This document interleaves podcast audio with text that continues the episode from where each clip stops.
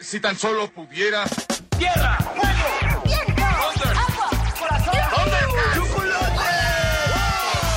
Cartuneando. Soy el marajá de poca Tengo un cañón en el cerebro. ¿Mataron a Kenny? ¿En serio? ¿Dónde está? Cartuneando. Hola amigos de Cartuneando. Oigan, nos estamos acercando poco a poco al episodio 200 de este podcast. ¡Ay, 200! Por supuesto que me muero de la emoción, pero ¿saben qué? Que además de que me estoy muriendo de la emoción, estaba reflexionando que los protagonistas de muchas series animadas son animales. Digo, digo, claro que hemos hablado de guerreros en busca de la paz, de mujeres que luchan por el amor y la justicia, de superhéroes, sí, de muchos humanos.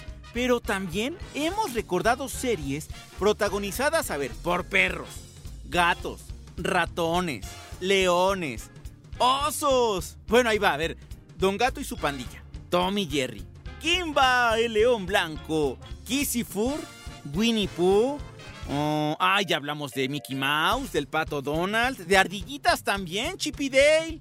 Ah, bueno, de ardillas se trata, Alvin y las ardillas, ¿no? No, ya hablamos hasta el de Conde Pátula. Puros animales. Bueno, a lo que voy es que, sí, sí, son muchos animales los protagonistas de estas grandes historias, pero hay uno en particular, un insecto o como diría Vegeta, insecto, que pues ha aparecido en diferentes series y películas. Me refiero a las uh, abejas. En serio, por lo menos me vienen a la mente tres producciones, donde las abejas son las protagonistas. Allí les van. En el cine tuvimos B-Movie. ¿La vieron? Del 2007.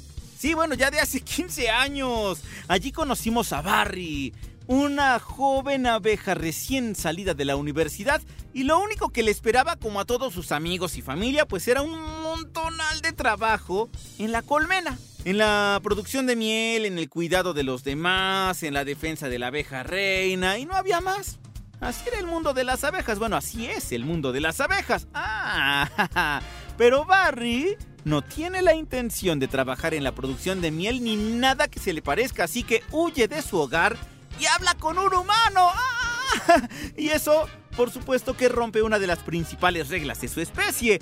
Barry descubre que los humanos pues han estado robando, han estado comiendo miel durante siglos y entonces decide demandar a la humanidad por ese robo.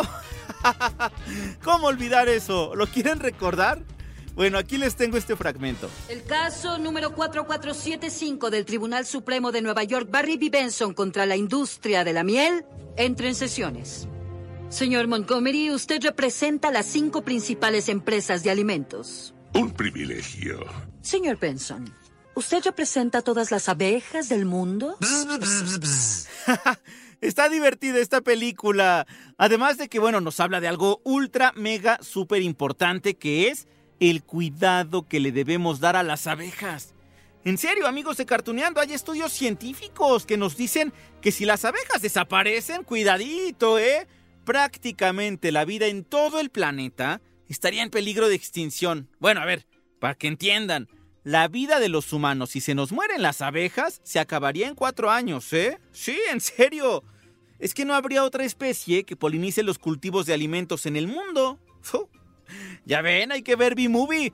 Por cierto, que está en Netflix y dura, qué sé, poquito más de hora y media, 92 minutos. Bueno, eso en cuanto al cine, pero en la televisión hemos conocido dos series protagonizadas por abejas. Les voy a mencionar a las dos, es más, hasta las vamos a escuchar con algún fragmento de sus series, pero hoy solamente hablaremos de una de ellas y fur, prepárense con lo que les tengo que contar, ¿eh? Ya le dedicaremos un capítulo especial a la otra más adelante. Ok, bueno, a ver, la primera abeja, y que es de la que hablaremos después en otro capítulo de Cartuneando, la conocen algunos como José Miel. Aunque aquí el título en japonés, a ver si me sale, es Mitsubachi Monogatari Minoshigo Hoch, que quiere decir una historia de bichos Hoch, el huérfano. Total que en México le pusieron ese título bueno, le pusieron más bien la abejita Hodge. Traída directamente desde Japón hace más de 50 años. Y sonaba así de tierna. Es el gran Hodge. La abejita Hot. de mi amor. Es el gran Hodge, es el gran Hodge. Si grande su enemigo, el ingenio de esta abeja lo puede vencer. Es el gran Hodge, es el gran Hodge. Gran amigo siempre es. Es el gran Hodge. Ok, ya quedamos en que después habrá otro capítulo de la abejita Hodge aquí en Cartuneando. Bueno, es que hoy amigos, híjole, hoy recordaremos a otra abeja. Sí, ya saben de cuál les hablo, ¿no? Ay, la conocen bien. La abeja maya. Ahora, aquí se las presento. Maya, Maya,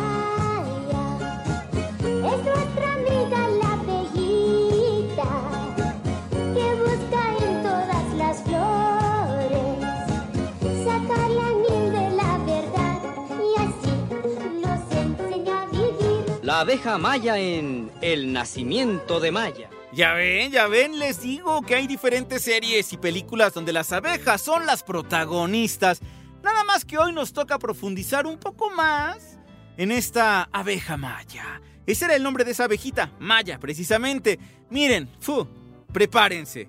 Híjole, es que lo primero que les voy a decir de esta serie es que se trata de un anime japonés y que está pues ya cercano a los 50 años de su estreno. ¡Fu! Sí, miren, llegó a la televisión en 1975, aunque en México y América Latina pues la trajeron hasta 1981.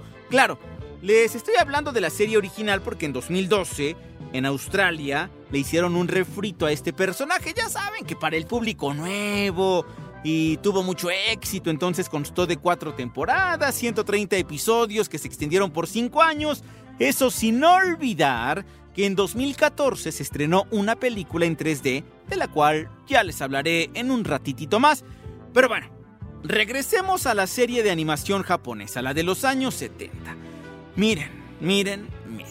En realidad se trata de una producción en la que también eh, trabajó una empresa alemana y una empresa austriaca. Además está basada, escuchen bien, en una novela infantil publicada hace 110 años. sí, fue publicada en 1912. Su autor es un alemán llamado Waldemar Bonsels. Mire, tal fue el éxito de ese libro que desde aquel entonces se tradujo a diferentes idiomas. Hoy se encuentra en 28 idiomas distintos. Y 60 años después dio paso a esta serie que recordamos ahora. Hola, ¿hay alguien por allí? Sí, Maya, te estábamos esperando. Eres la última en salir. ¿Quién es Maya? ¿Yo soy Maya? ¿Por qué me llaman así? Díganme. Ah, bueno, no se necesita una gran razón. Todo el mundo tiene su nombre. Claro, claro que este anime respetó el espíritu de la novela, ¿no? Aunque he de decirles que eso también ha generado críticas y polémica. He allí el meollo del asunto, amigos. Fu, obvio que se los voy a contar. Sí, eso nos dedicamos aquí en Cartuneando, ¿no? Veamos. El escritor que les mencioné, el alemán Valdemar Bonsels, ¿no? Le gustaba escribir, sí, sobre los valores al interior de la sociedad. Además de escribir esa novela de la abeja maya, también publicó algo que se llamó Personas en el Cielo, que hablaba sobre la relación de toda la creación con Dios. Mm, escribió muchos cuentos y novelas que planteaban el tema del amor de Eros, mm, del máximo nivel divino del amor, de la relación entre el hombre y la naturaleza.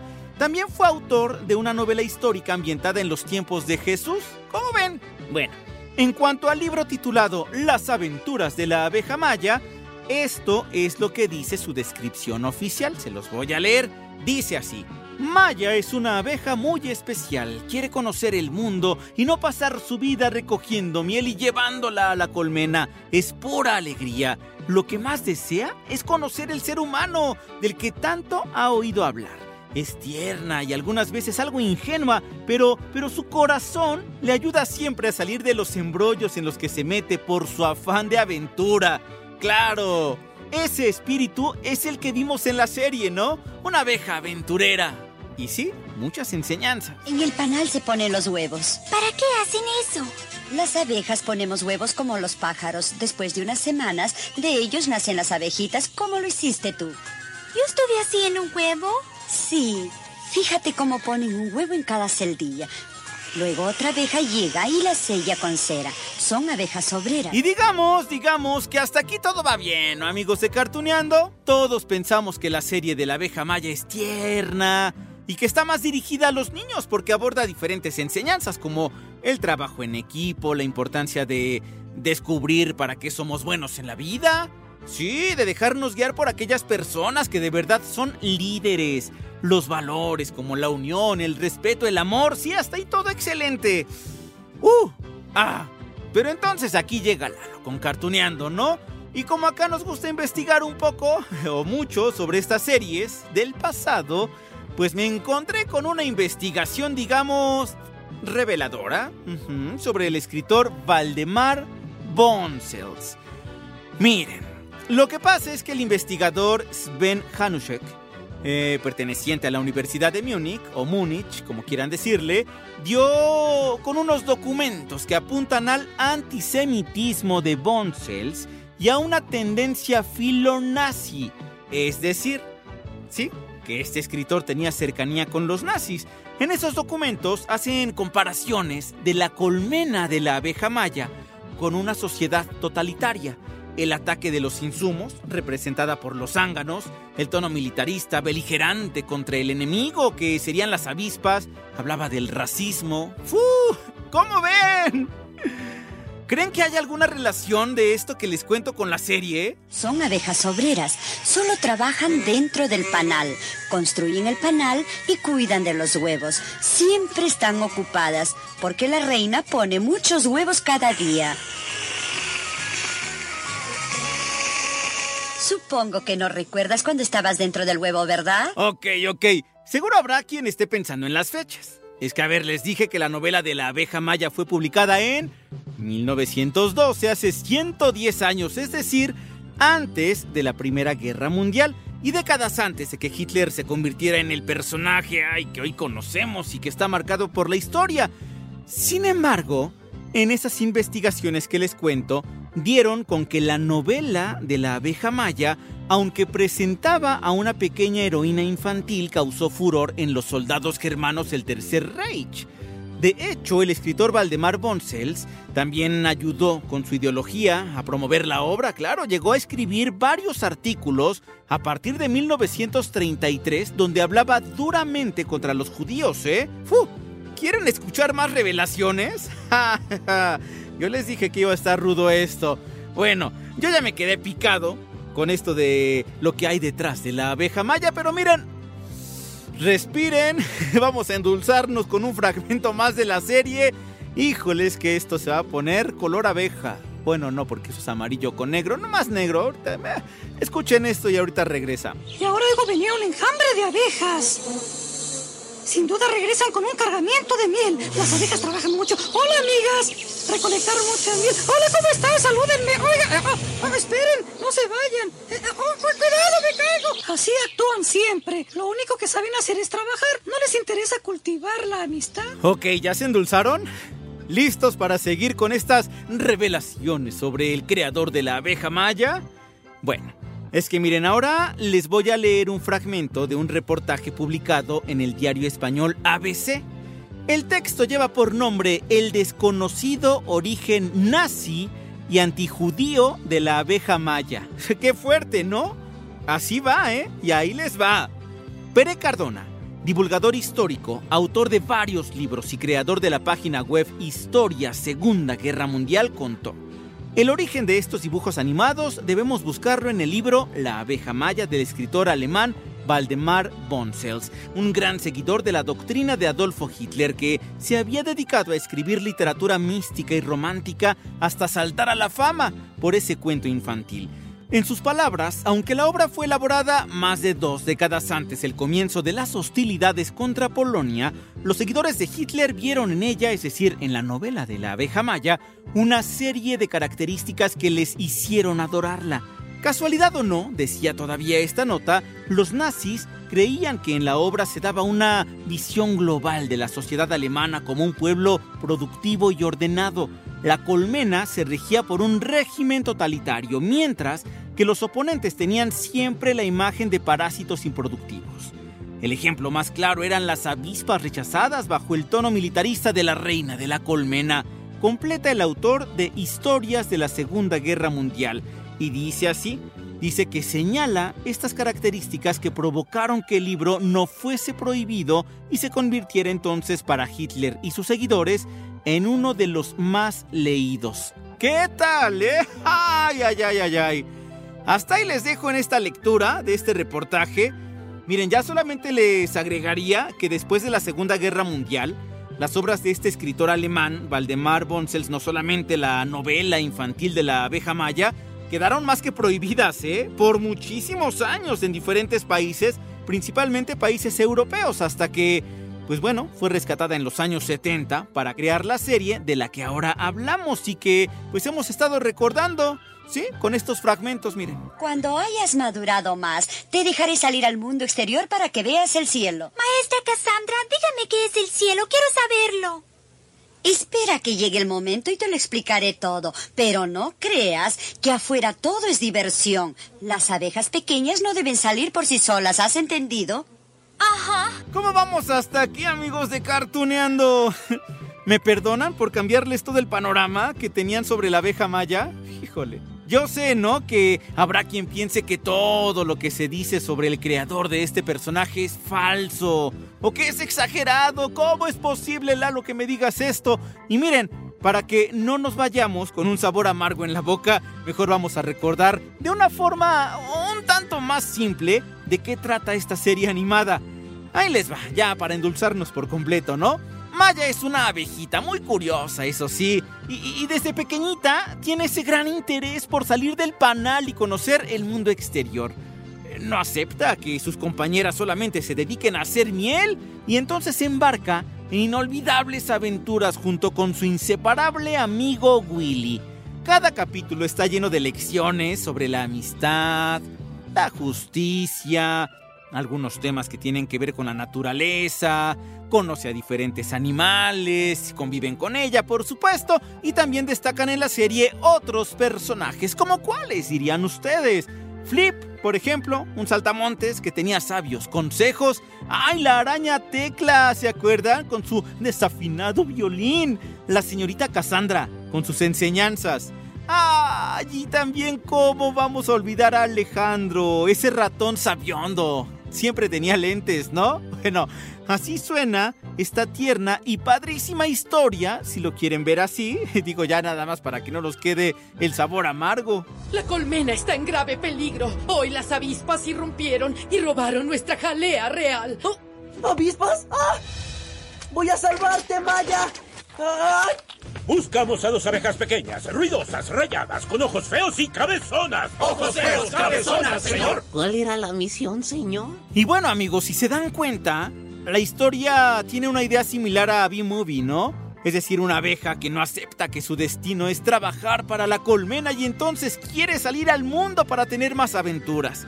Es que al final, esa podría ser una historia inspiradora, ¿no? ¿Cuántas veces no nos hemos encontrado con historias de personas a las que les dicen que solamente sirven para algo en la vida.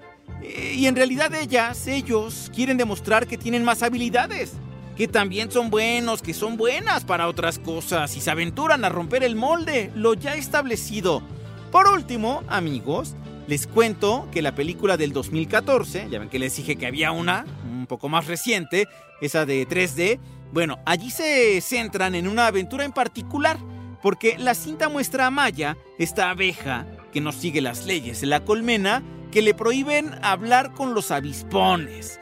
Y entonces, en una ocasión, roban la jalea de la reina. Y todos culpan a Maya de dicho accidente, así que él decide ir en busca de la jalea para demostrar su inocencia. Vamos a recordar la película. La aventura comienza. No va a ser fácil. Todas las avispas se enfrentarán a las abejas. ¡Debemos hacer algo! Es muy peligroso. Solo eres una abejita. Dos abejitas. Y todos nuestros amigos de la pradera. A veces las cosas más pequeñas pueden hacer la más grande diferencia. ¿Cómo ven, amigos de Cartuneando? ¿La abeja maya tuvo un origen nazi? Híjole, por lo menos nos deja pensando, ¿no? Miren, lo que es cierto, y lo hemos visto ya en diferentes ocasiones, es que las series animadas, depende del lugar de donde vengan, pues trata de enseñar cierta doctrina, tratan de mostrar algunos pasajes históricos, algo en particular. Y bueno, estamos hablando de una serie de televisión de los años 70, una serie animada, pero que está retomando una novela escrita hace más de un siglo. Entonces, bueno, algo habrá de cierto, porque bien lo dicen amigos de Cartuneando, cuando el río suena, agua lleva. Pero bueno, amigos de Cartuneando, ya quedamos entonces que después vamos a hablar de José Miel, la abejita Hodge. Por lo pronto, este fue el especial de la abeja maya. Y yo les dejo un gran beso, un gran abrazo. Y nos escuchamos en la próxima de Cartuneando.